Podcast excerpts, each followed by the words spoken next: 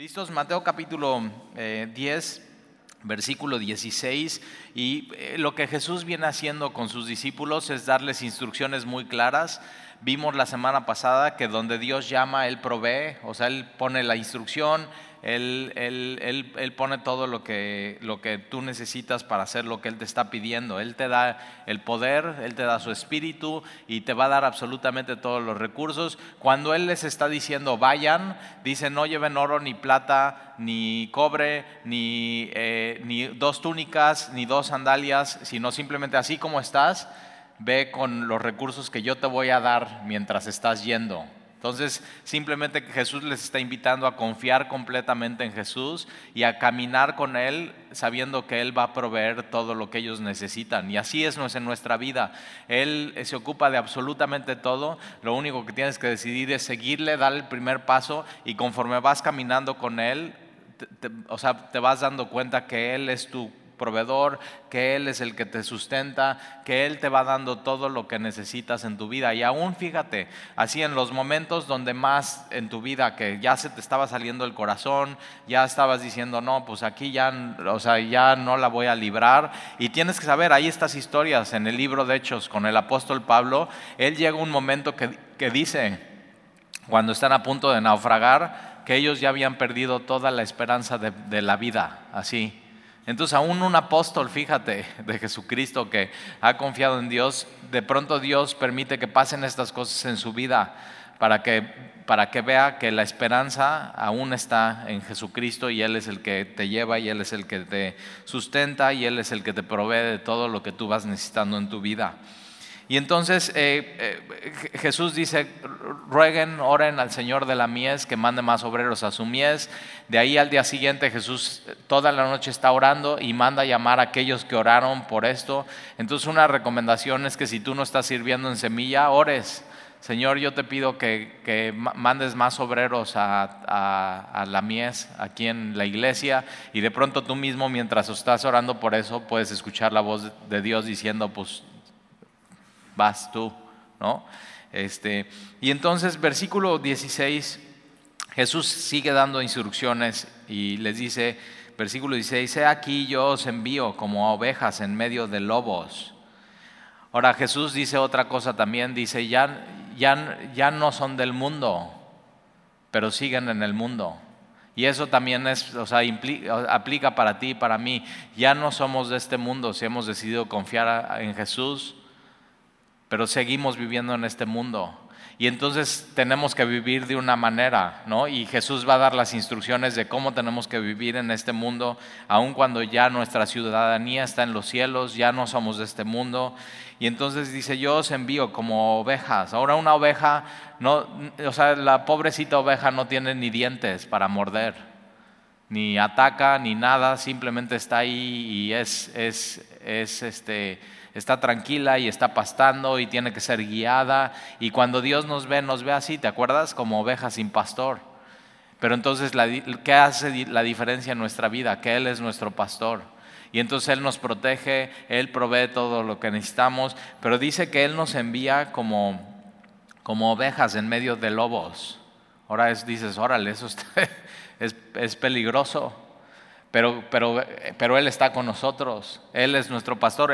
una de las cosas que hacía un pastor en estos tiempos bíblicos era proteger a las ovejas de los lobos. Y los lobos aquí y más adelante en el Nuevo Testamento, todo como se ve, es que son los falsos maestros, los falsos profetas, los que te quieren engañar, los que quieren que te apartes de la verdad. Y entonces Jesús les está dando una advertencia a ellos. Yo los estoy enviando como ovejas en medio de lobos, sed pues prudentes. Ahora esta palabra prudentes lo hemos visto en Proverbios una y otra vez, sé sabio. O sea, ya no somos de este mundo, pero vivimos en este mundo y entonces tenemos que vivir de una manera. ¿Qué es la manera que tenemos que vivir? Sabiduría. Tenemos no sabiduría de este mundo, sino sabiduría de Dios, sabiduría de lo alto.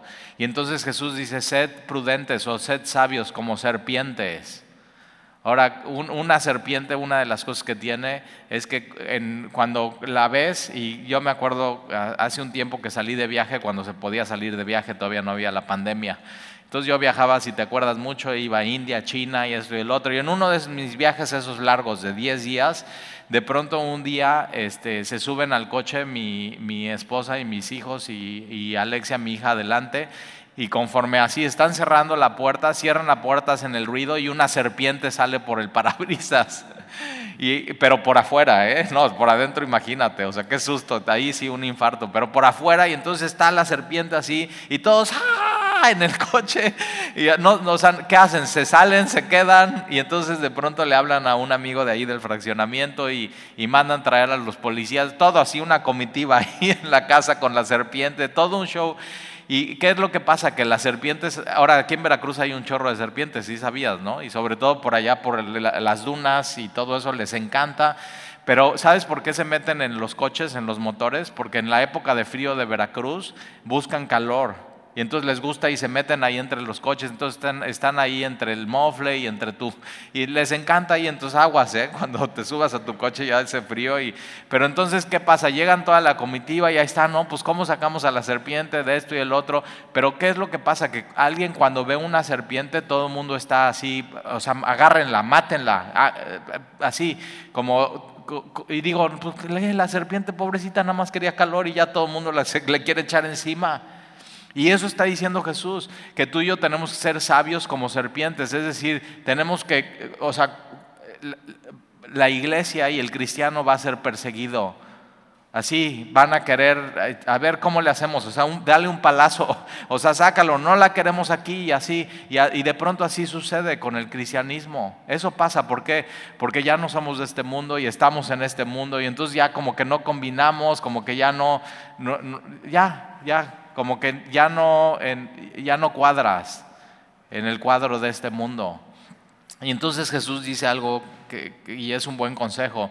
Tenemos que ser sabios como serpientes, o sea, cuidándonos. O sea, va a haber gente que va a querer echarnos fuera del grupo, que ya no va a querer llevarse con nosotros. O sea, fuchili, guacala y así para afuera. Ya se convirtió y es cristiano y te va a decir de cosas y así. Y entonces tenemos que aprender a vivir y ser sabios, ser prudentes como, como serpientes, pero también tenemos, fíjate, que ser sencillos como palomas.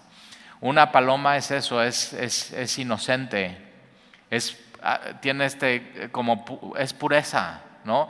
Y es buscar la paz, pero por eso cuando alguien, o sea, he platicado con papás, dice, no, bueno, es que mi hija es, es muy inocente, como que le hace falta malicia. Y yo digo, no inventes, ¿cómo? O sea, fíjate, fíjate qué gran consejo da Jesús hasta para nuestros hijos. Nosotros tenemos que buscar que nuestros hijos sean sabios como serpientes, que sepan, o sea, que hay peligros en este mundo, y abrir bien los ojos y vivir sabiamente, pero por otro lado queremos que se conserven puros o sencillos como palomas. Eso, dos, dos cosas. En ninguna parte en la Biblia dice que si, o que si tus hijos son muy inocentes y eso porque los has cuidado, entonces que les haga falta tantita malicia. No, no, o sea, justo Dios nos salva de eso, de este mundo lleno de malicia. Entonces lo que les tienes que enseñar a tus hijos es a ser prudentes, a ser sabios, cómo se ve, o sea, protegerse y cuidarse del, mal. Y entonces, eh, versículo 17, entonces dos cosas que tienes, Señor, ayúdame a ser eh, sabio como serpiente y ser sencillo o, puro o inocente como una paloma. Y dos, así, dos símbolos muy, que se te quedan grabados así, queremos ser, Señor. Versículo 17, y guardaos de los hombres. O sea, una de las cosas que, eh, Pablo le dice a Timoteo es que vendrán tiempos peligrosos porque habrá hombres amadores de sí mismo, y hoy vivimos así en esta generación de influencers y TikTokers y Facebook y todo eso, que todo es ensimismado, todo se trata de él, todo se trata de... Y, yo digo, ¿y dónde está el pensar en los demás y glorificar a nuestro Creador y Dios? Pero lo de, Jesús les dice, o sea, no les está diciendo cuidado con el imperio romano, sino, o sea, cuidado con los hombres. O sea, va a haber hombres Por eso dice esta palabra lobos. Y guardados de los hombres, porque os entregarán a los concilios eh, y en las sinagogas os azotarán. Entonces va a haber una persecución civil eh, por parte del gobierno, pero también religiosa. Y eso sucede. O sea, Jesús, lo que va a suceder, Él lo sabe y se los dice. ¿Para qué? Para que cuando suceda, después de la resurrección de Jesús, que empieza a suceder todo esto, ellos se acuerden y, digan, o sea, vamos para adelante, no nos echemos para atrás, perseveremos en la doctrina. Y Jesús nos los dijo que esto iba a pasar. Y a veces Jesús te dice cosas a ti en su palabra que no son para hoy, sino son para mañana, para que cuando sucedan sepas, Él es, Él es Dios. Él todo lo sabe. Y así. Y entonces les está diciendo eso. Eh, los van a entregar en los concilios y si lees el libro de Hechos eso pasa, a Juan y a, eh, Jacobo y a Pedro lo llevan ante el, ante el concilio, ante los ancianos, ante los judíos, en las sinagogas los azotarán, ¿no? Vemos el primer mártir, Esteban, siendo apedreado afuera de una sinagoga, pero una de las cosas que pasan con él es que cuando él así ya está siendo apedreado y está a punto, ya está sentenciado a muerte por él, está y dice, Padre, perdónalos. Lo mismo que dice Jesús, fíjate. Y los cielos se abren. Y estos hombres no aguantan ver que el rostro de Esteban es como el rostro de un ángel. Ahora, ¿cómo es el rostro de un ángel? Dices, Stalin, nunca he visto uno. Bueno, pero lees tu Biblia y te puedes dar cuenta que los ángeles siempre están delante del trono de Dios, no viendo hacia, hacia nosotros, sino viendo hacia Dios. Por eso esta idea que los ángeles están viéndonos a nosotros, no, están viendo al trono de Dios y entonces lo que ve un ángel es el rostro de Dios y la gloria de Dios y eso es lo que ellos reflejan. así, la gloria de Dios. Lo que un día tú y yo vamos a ver, ellos todo el tiempo lo están viendo enfrente de la gloria de Dios. Y entonces, eh, eh, eso ve, fíjate, Esteban, ve la gloria de Dios y a Jesús poniéndose de pie viendo a, este, o sea, este es mío, este es, este es mi testigo fiel, es uno de los primeros mártires en la, en la iglesia. Y esto sucede, entonces para que cuando suceda no se echen para atrás, Jesús le está dando las instrucciones. Eh, versículo 18, y aún ante gobernantes y reyes serán llevados por causa de mí para testimonio de ellos y a los gentiles. Y esto pasa en el libro de Hechos, si lees el capítulo 26 y 27, el apóstol Pablo eh, lo, lo eh, lo arrestan, es llevado a Cesarea Marítima, ¿no? donde era como, como un oasis para el, para el, imperio romano, donde tenían una biblioteca, donde tenían un hipódromo, donde tenían ahí gladiadores y un teatro para todo eso. Y entonces lleva, eh, Pablo está ahí y tiene un, eh, una, una reunión con el rey Agripa y su, y su, esposa o su pareja, que parece ser que no era su esposa, Berenice. Y entonces Pablo en dos capítulos puede dar su testimonio, puede hablar de Jesucristo. Él nunca se defiende a él. Él simplemente está hablando del Evangelio de Jesús y, cómo Jesús lo salvó.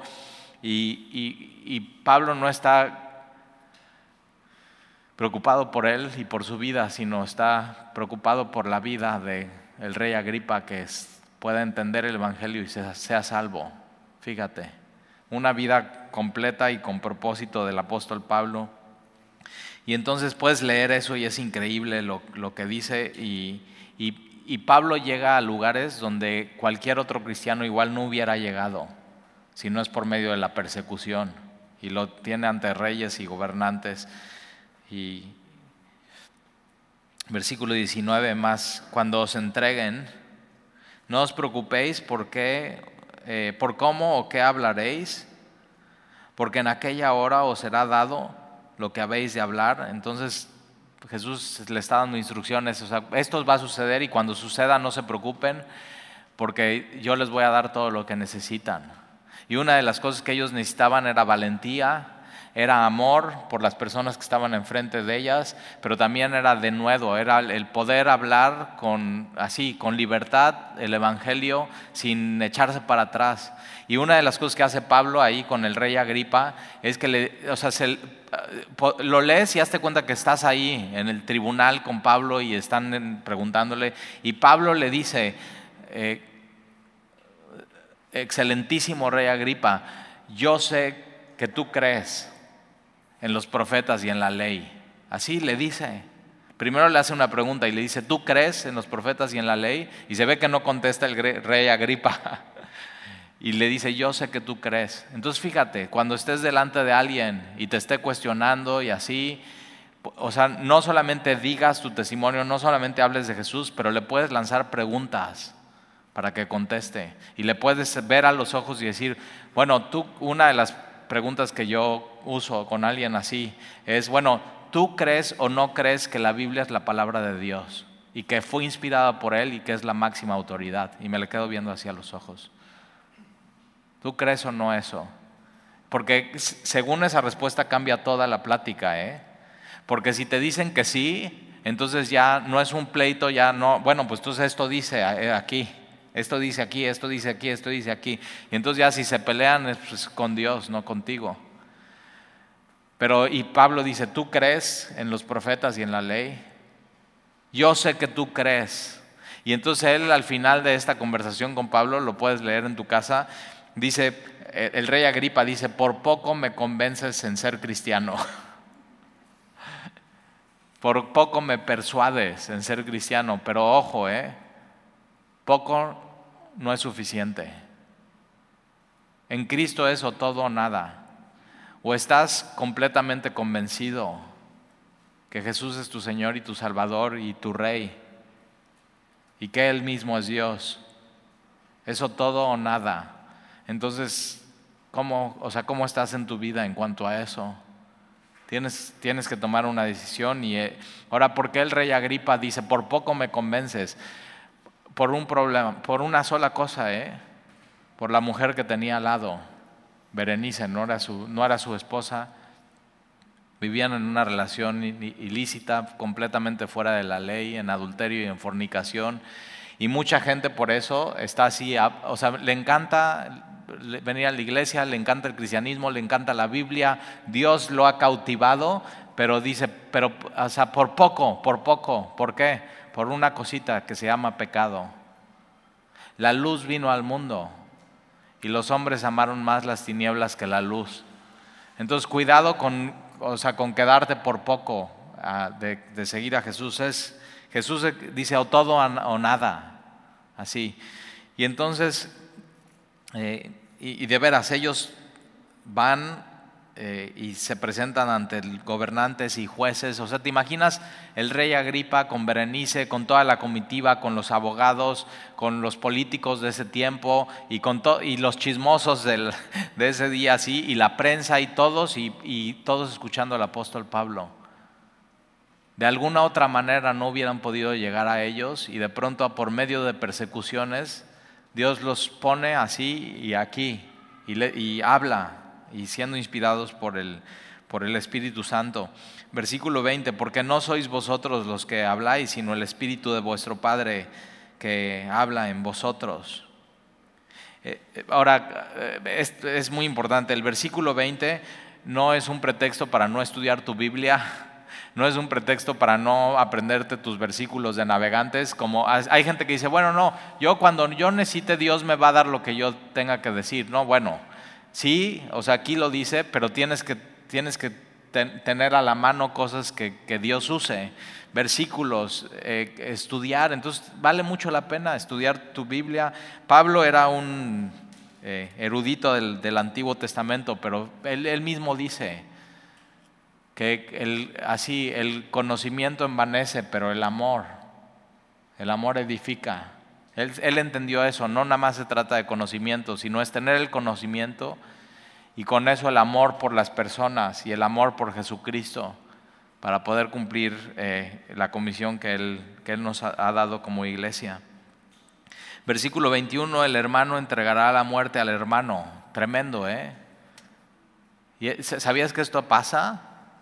O sea, de una familia, el, uno se convierte al cristianismo y los demás se enteran y, así, y, viene una persecución más adelante y lo, vamos a, lo ves en el libro de Hechos y lo ves en la historia de la iglesia. Y entonces uno se convertía y llegaban los soldados romanos a una ciudad y diciendo, ok, ¿quién es el seguidor de Jesús de Nazaret? ¿Quién es el seguidor de esta secta que se llama El Camino? Y así, hermanos, él, mi hermano, pum, se lo llevaban y lo mataban.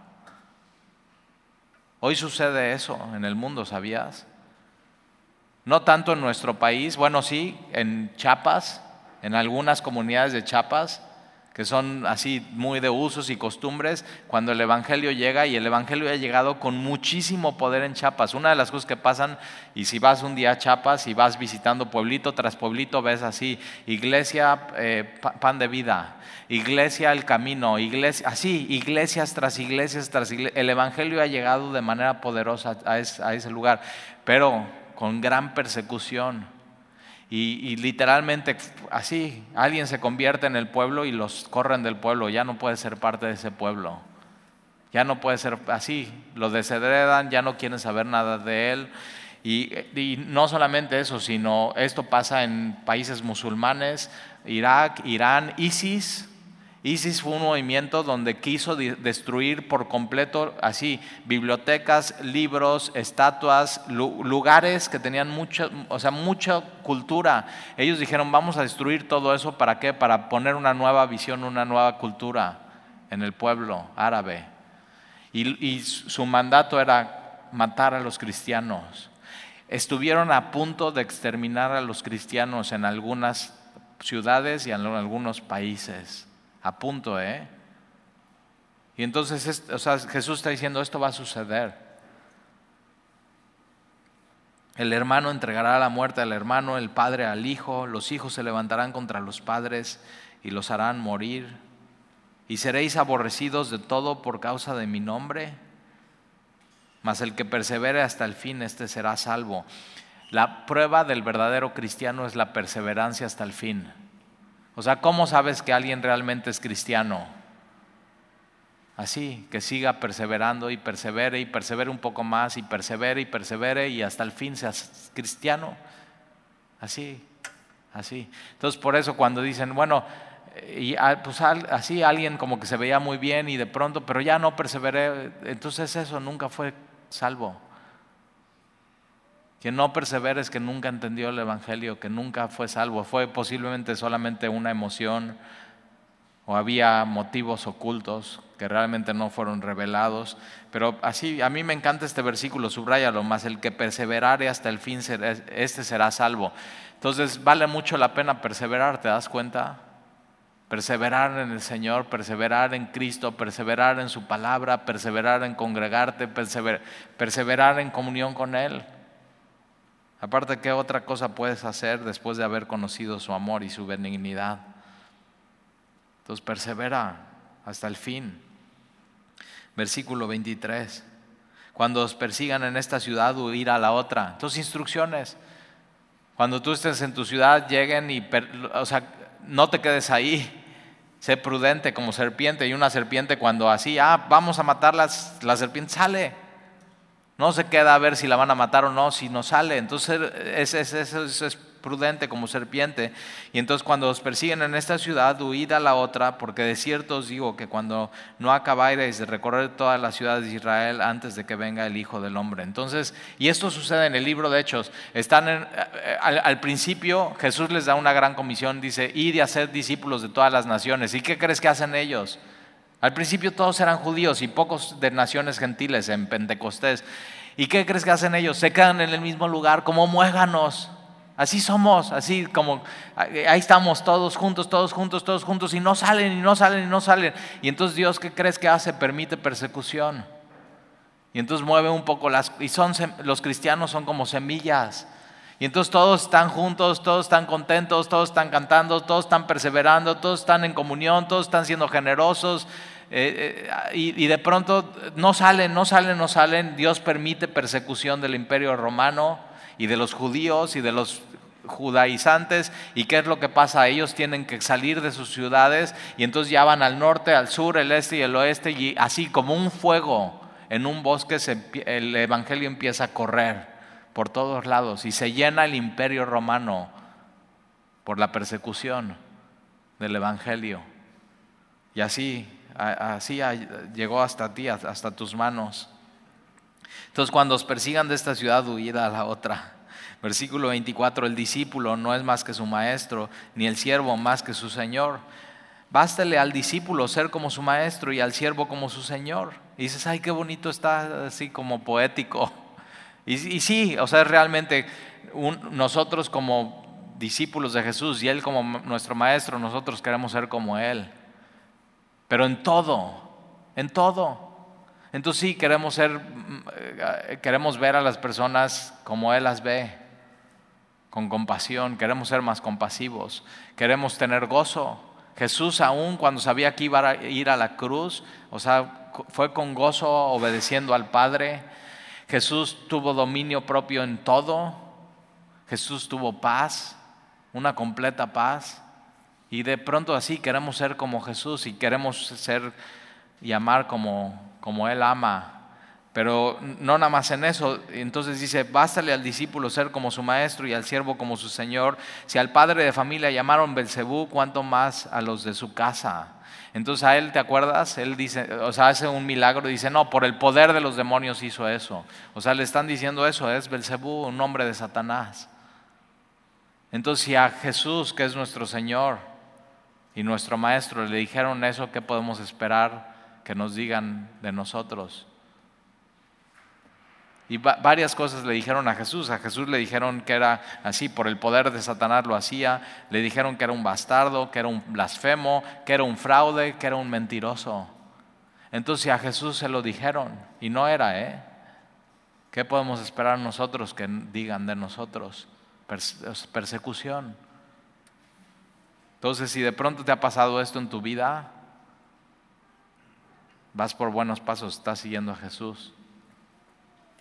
Versículo 26. Así que no los temáis. Entonces, él, él, ya está diciendo, esto va a pasar, esto va a pasar, esto va a pasar, ya les estoy advirtiendo. Entonces, cuando pase, acuérdense, no teman. No teman. No teman, porque no nada hay encubierto que no haya de ser manifestado, ni oculto que no haya de saberse. Me, encanta este versículo porque yo necesito escuchar a Jesús una y otra vez decirme a mí, no temas. Y tú también. Hoy tú necesitas escuchar a Jesús decirte eso, no temas. Y nada hay encubierto que no haya de ser manifestado. O sea, por más que pongas ah, cosas debajo del tapete y debajo del tapete y debajo del tapete, va a haber un momento que va a ser quitado eso y todo va a salir a la luz. Eso es, el cristiano. Todo tiene que salir a la luz. Entonces, si de pronto en tu vida has, has como ocultado algo en tu vida y no lo has sacado a la luz, aquí Jesús dice que nada hay encubierto que no haya de ser manifestado ni oculto. Por más oculto que lo tengas, por más que pienses que solamente yo sé eso, ¿ok? Ni oculto que no haya de saberse, todo se va a saber al final. Y dices, órale. Y digo, digo, sí, mejor ya pon hoy a la luz eso. O sea, ¿por qué te esperas? ¿Por qué lo estás posponiendo? Entonces, si tienes algo oculto, algo así, lo pones a la luz, ya Satanás no se puede aprovechar de eso, ya no te puede hacer sentir culpable, ya no te puede atacar, lo pones a la luz, oran por ti y ya eres libre de eso. Al final se va a saber, mejor que se sepa ya, y caminas en libertad en tu vida. o sea, la vida del cristiano tiene que ser en la luz. Nada oculto, nada oscuro, nada en tinieblas. Versículo 27, lo que os digo en tinieblas, decidlo en la luz. Y eso Jesús estaba así, así discipulándolos uno a uno con ellos, uno a uno. ¿Para qué? No para que se quedaran con esa información, sino para que lo dijeran a todo el mundo. Y estos doce hombres que así, uno a uno con Jesús, trastornaron el mundo. Lo que os digo en tinieblas, decidlo a la luz. Nuestro mensaje no es nada oculto. No es nada para algunos en específico. Lo que es es lo que Jesús dijo. Es para absolutamente todos. En el cristianismo no hay, niveles de que, no, pues, eh, o sea, esto es un tipo de mensaje porque lo demás no lo van a entender y así. Ahora, en las falsas religiones sí se da eso. De, bueno, o sea, tú todavía no puedes saber eso porque todavía no eres muy espiritual. Y estás, órale, no, pues sí quiero ser espiritual, ¿qué tengo que hacer? No, pues tienes que ir a estos cursos. Y ya sabes, todo cuesta. Falsos maestros, falsas doctrinas, pensando que con conocer más vas a conocer más a Dios, cuando Dios ya se manifestó y se así, Él ya se reveló por completo. No son niveles, no son escalones, no son etapas. Dios ya, o sea, ya en, como en una sola sentada en la palabra, en la Biblia, ya dio lo que Él es. Y ya, y entonces tú te sientas y nada más puedes, eh, disponible a todos, ¿eh? No hay nada oculto. Y ese es el mensaje de Jesús, decirlo a la luz. Y lo que oís al oído, proclamadlo desde las azoteas. Y eso es lo que hicieron estos hombres. Ahora, hoy no nada más lo proclamamos desde las azoteas, sino también por internet, a banda ancha, todo lo que da, por redes sociales. O sea, hoy tenemos ya muchísimas maneras de poder, y en medio de la pandemia, cuando todos estaban encerrados delante de su iPhone o delante de su computadora, ahí están las iglesias transmitiendo el, el mensaje claro, a la luz, nada oculto. Cuando alguien te invite, Ojo, eh, aún aquí en Semilla, porque pues yo no conozco a todos. Y oigan, no, te voy a invitar a un estudio, pero nada más vamos pocos y escogidos y vamos a ver cosas que desde el púlpito nos enseñan. Falsa doctrina. Falsa doctrina. Es completamente falso eso. Mira lo que dice Jesús aquí. Versículo 28, y no temáis. Entonces fíjate, el, el tema es no temas.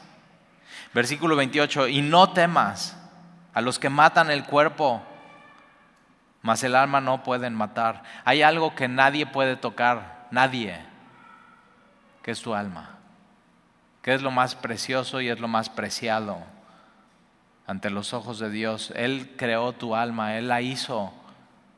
Entonces no, no temas a los que matan el cuerpo. ¿Qué puede matar tu cuerpo?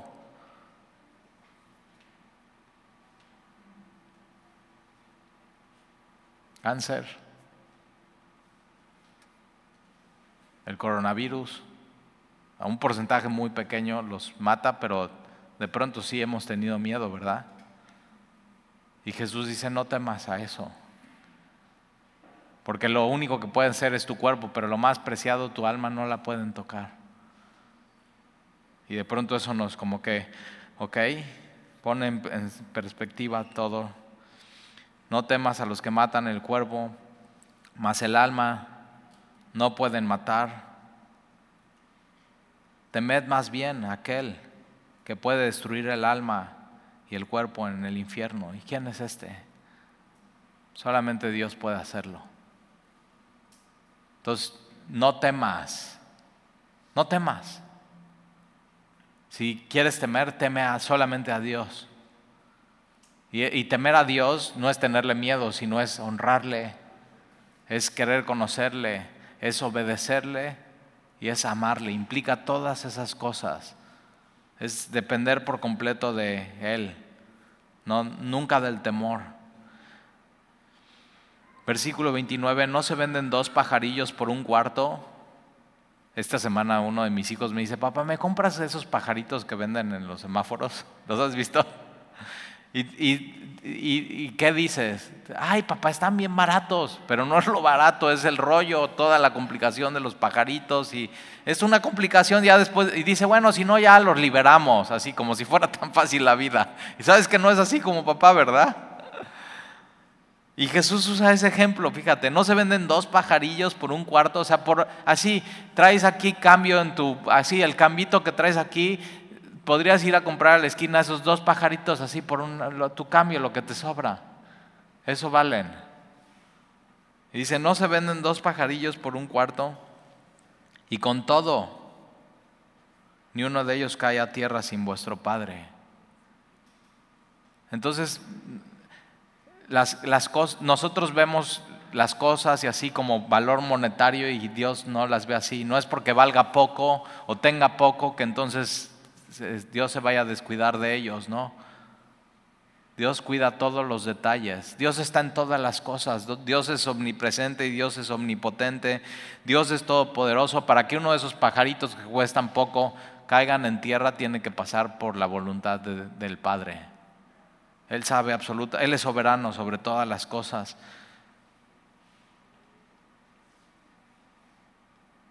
Entonces, versículo 30, pues aún vuestros cabellos están todos contados. Ojo, ¿eh? Todos. O sea, imagínate así, te, pongo la tarea, de aquí a mañana vas a contar tus cabellos y mañana me mandas un mensaje y me dices cuántos tienes. O sea, ya cuando empieces, sí, tal y yo, así hay gente que dice, no, si yo me organizo y yo mañana te digo. Así, y bueno, los pelones está fácil. Pero así tendrías que agarrar y decir, ok, voy a empezar a contar de aquí para acá, ya estás contando uno, dos, y puedes poner pinzas o no sé qué estrategia vayas a usar, o le dices, ayúdenme, ahí estás. Y de pronto cuando llegas a la mitad se te cae uno y ya perdiste la cuenta, ¿te das cuenta? Y, pero ve, ve el detalle de Dios en el mundo. No tenemos un Dios que hizo todo y, y descuidado y se fue y nos abandonó, sino sabe todo cada detalle. Es más, cuando te vas a dormir en la noche, tienes un número de cabellos en, tu cabeza, pero en la noche estás dando vueltas y vueltas al otro lado, vueltas, te paras al baño, te acuestas y así, ni, siquiera te das cuenta, pero ya dejaste dos o tres cabellitos ahí en la almohada y, te despiertas y Dios sabe cuántos son el nuevo número de tus cabellos. ¿No te da seguridad eso en la vida? Entonces, ¿por qué temes? Porque a veces se nos sale el corazón y estás... Y dice Dios, yo sé, tranquilo, o sea, algo tan... nadie se pone a contar cabellos, pero algo tan insignificante como eso yo lo sé.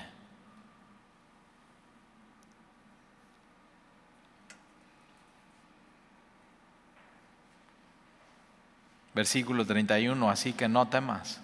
Fíjate cuántas veces dice, no temas. Hoy tenías que escuchar eso tú, ¿eh? No temas. Hay gente que el coronavirus ha aterrado su vida, o sea, peor que el coco de chiquito. Y a veces la complicación en dos semanas de coronavirus no es tanto el virus, sino el miedo. Y Jesús dice, no temas. El virus solamente puede hacer estragos en tus pulmones, pero no puede tocar tu alma. Esa le pertenece a Dios. La pregunta es si ya pusiste tu alma en manos de Dios.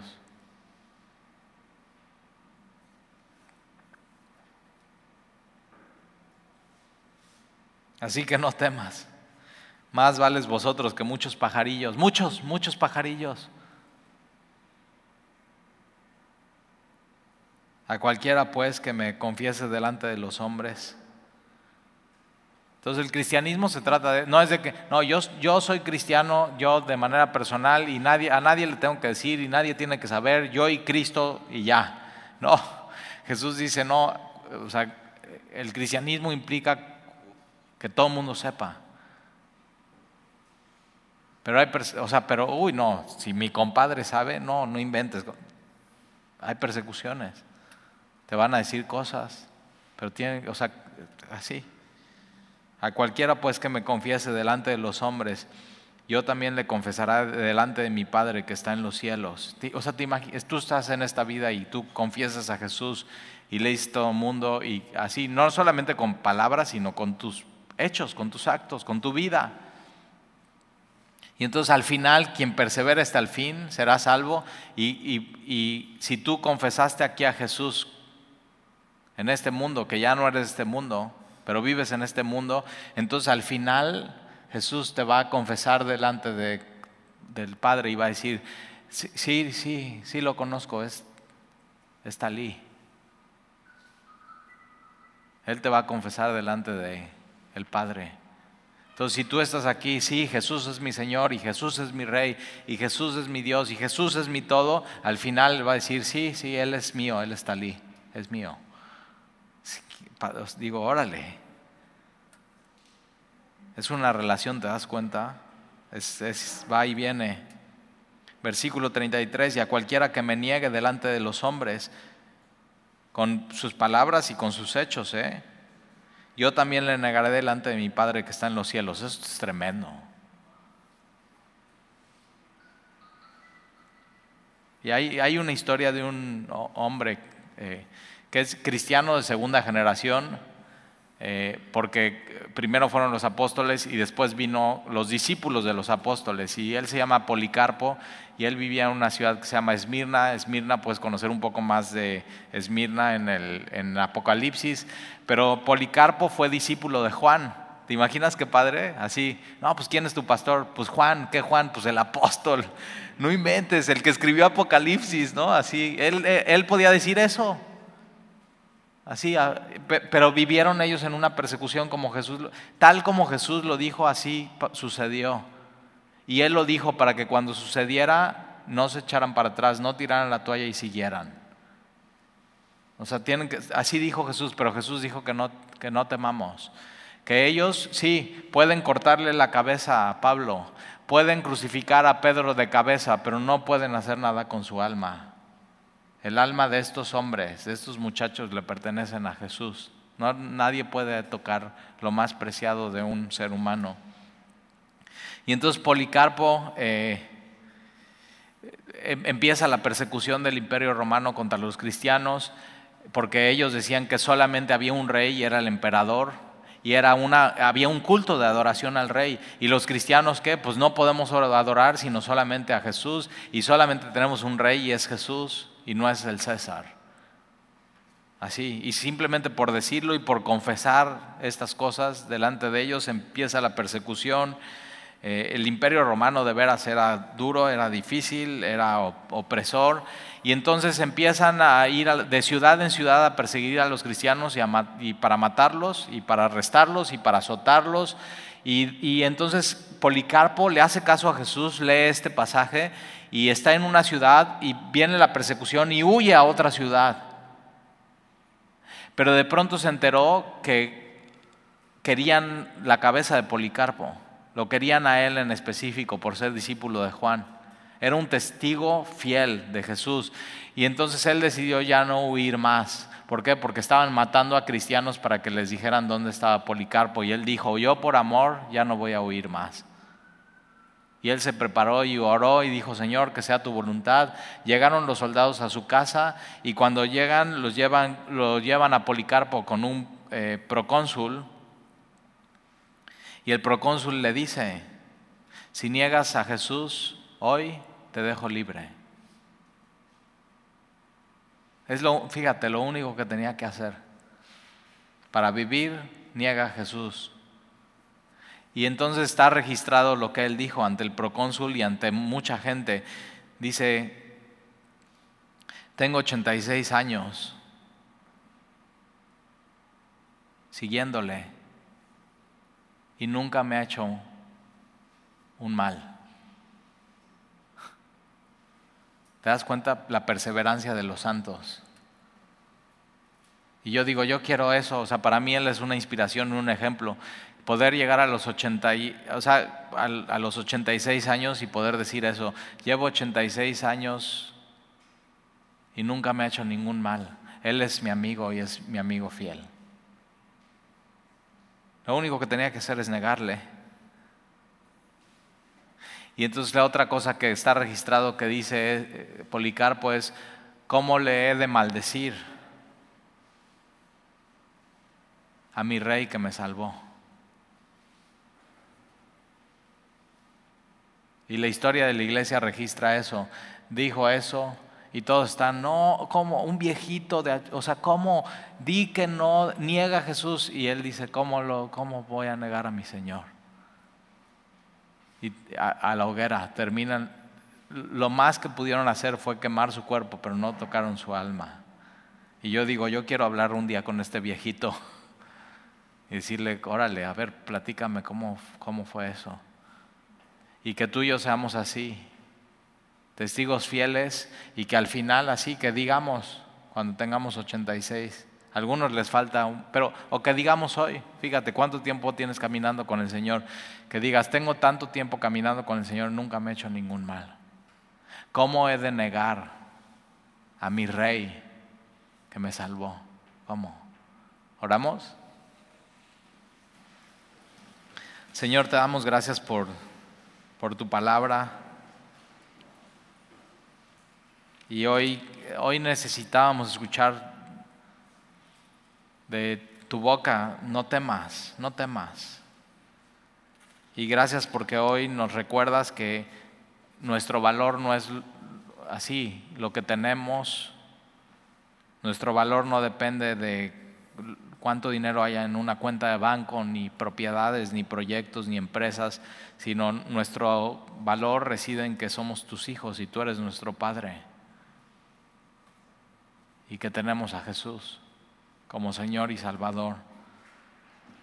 Gracias Señor porque tú hoy nos recuerdas que tú eres soberano, que tú estás sobre todas las cosas, que, que así todo pasa, Señor, por tu filtro y por tu mano antes de llegar a nuestras vidas y que nosotros somos cobijados bajo tus alas y que podamos recordar que nada puede nada puede tocar nuestra alma es tuya, Señor. La hemos depositado en tus manos. Y te damos gracias entonces por esa certeza, por esa seguridad, por esa fe. Y que podamos decir como Policarpo y muchos más que han decidido seguirte, tengo tantos años siguiéndole y ningún mal me ha hecho. ¿Cómo podría yo negar aquel que me salvó. Y gracias Señor, entonces te damos por tu salvación, por tu amor Señor y por, por tu palabra. Y te, te, te amamos y te lo pedimos en el nombre de Jesús. Amén.